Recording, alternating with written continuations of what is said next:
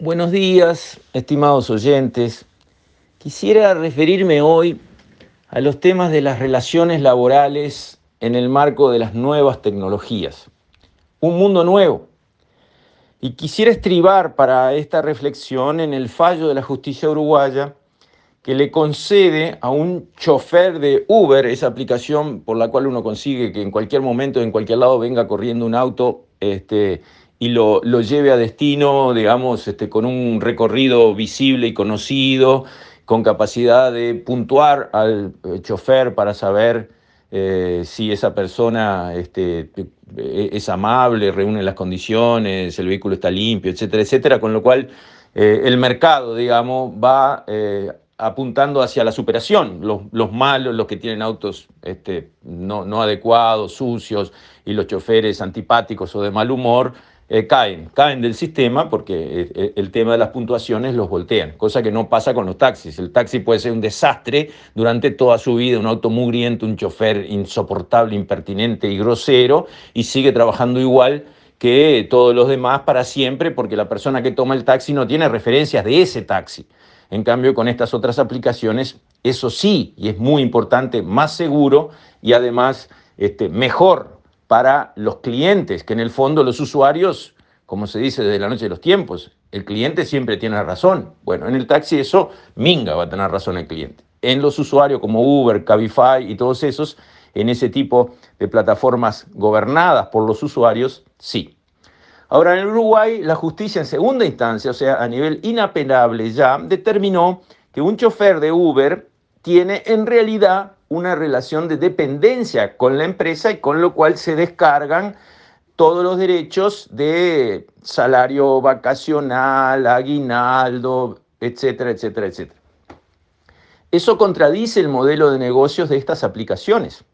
Así nunca habrían nacido y así se van a ir. O sea, en los mercados donde eso queda como cosa juzgada y los choferes en general adoptan esa línea, y es cierto, los juicios deben ser individuales, pero empiezan, digamos, un aluvión de juicios, las aplicaciones se levantan y se van, y para eso no tienen ni que vender una oficina. Cierran la aplicación y los que quedan embromados son los usuarios, los uruguayos de a pie. ¿Por qué? Porque los trabajadores, bajo ese régimen nuevo, esa tecnología nueva, que es como los que producían libros antes de la imprenta de Gutenberg que tenían que hacer copias a mano y era un trabajo largo y redituable, un trabajo a vida, después que apareció la imprenta de Gutenberg, los que hacían libros los hacían de otra manera, tenían otras remuneraciones porque tenían otras productividades y hoy tenían un trabajo y mañana no, y etcétera, etcétera, etcétera. La tecnología cambia el mundo laboral con dolor para algunos y beneficios muy importantes para la mayoría en el largo plazo. Es así, desde la noche de los tiempos. Entonces, los que trabajan con estas aplicaciones como Uber, bueno, utilizan una herramienta que es esta plataforma para conseguir trabajo para sí y para un activo suyo, un capital suyo, que es un vehículo. Y trabajan a la hora que quieren, porque abren esa aplicación de tal hora a tal hora si quieren, tal día sí, tal día no, si quieren. También pueden trabajar para varias aplicaciones, no tienen prohibido, si trabajan en Uber, no trabajar con Cabify o con cualquier otra de estas.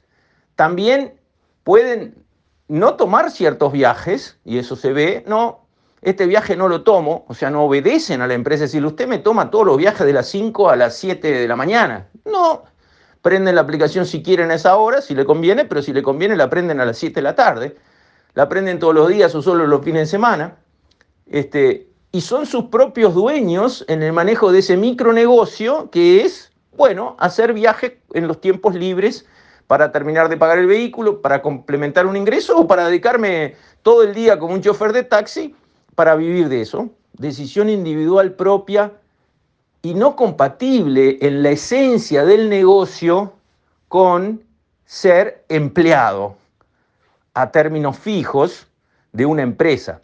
Son mundos distintos. La jurisprudencia del mundo entero ha fallado para un lado y para el otro.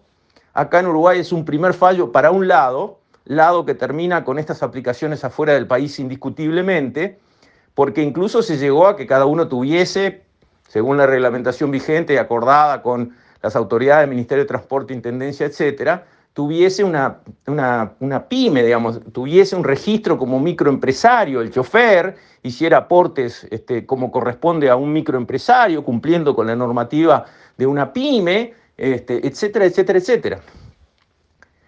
Lo que yo digo es, yo sé que desde el derecho romano que nos rige a los latinos, a los anglosajones es el common law, es un rumbo totalmente distinto en materia legal. Los latinos tenemos el derecho romano que tiene 2000 años. En el derecho romano hay una máxima que dice indubio pro operario. En la duda defiende al operario, al, al obrero, al trabajador. Eso marca nuestra justicia. Desde la noche de los tiempos está, digamos, como algo metido en el espíritu de nuestra justicia. Bien, y desde ese punto de vista, en un conflicto entre una empresa y su trabajador, es muy difícil que gane la empresa, tiene que tener muy buenos argumentos y muy buenas pruebas para ganar un juicio empresa versus empleado. Por esa máxima indubio pro operario. Acá estamos en otro mundo y la justicia se tiene que ayornar a este nuevo mundo, porque se aplica las máximas del viejo mundo a la tecnología y las realidades del nuevo mundo, lo que hace la justicia es dejarnos a todos atados al viejo mundo. Y eso no lo queremos, primero que nada los usuarios. Queremos servicios como Uber, como Cabify disponibles, abundantes en el país. Pero ¿saben qué? Tampoco lo quieren los que trabajan en ese sistema. 70 y pico por ciento de los choferes que trabajan para Uber, para Cabify en el Uruguay, dicen que están muy conformes con tener esa flexibilidad laboral de poder ganarse esos pesos libremente a su criterio y sin tener un patrón que les está respirando en la nuca y no los deja un minuto de libertad.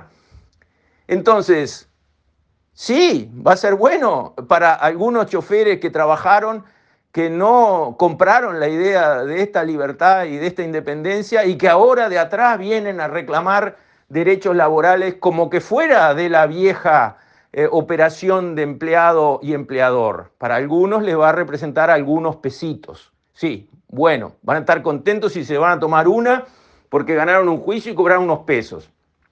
Y todo lo demás, y todos los que están conformes con su trabajo y lo van a perder, y todos los usuarios que van a tener que volver a usar un taxi que no saben si es inmundo y un chofer ordinario o es un taxi limpio con un chofer educado, ¿Qué pasa con todos esos? Nos dejan en el viejo mundo. Son temas que hay que enfocar, enfrentar y resolver mirando hacia el futuro. Queremos ir hacia el futuro y no queremos quedarnos con los copistas de libros en el sótano de un convento escribiendo a mano cada copia. Queremos ir hacia el futuro por el bien de todos. Con esto, estimados oyentes, me despido hasta mañana, si Dios quiere.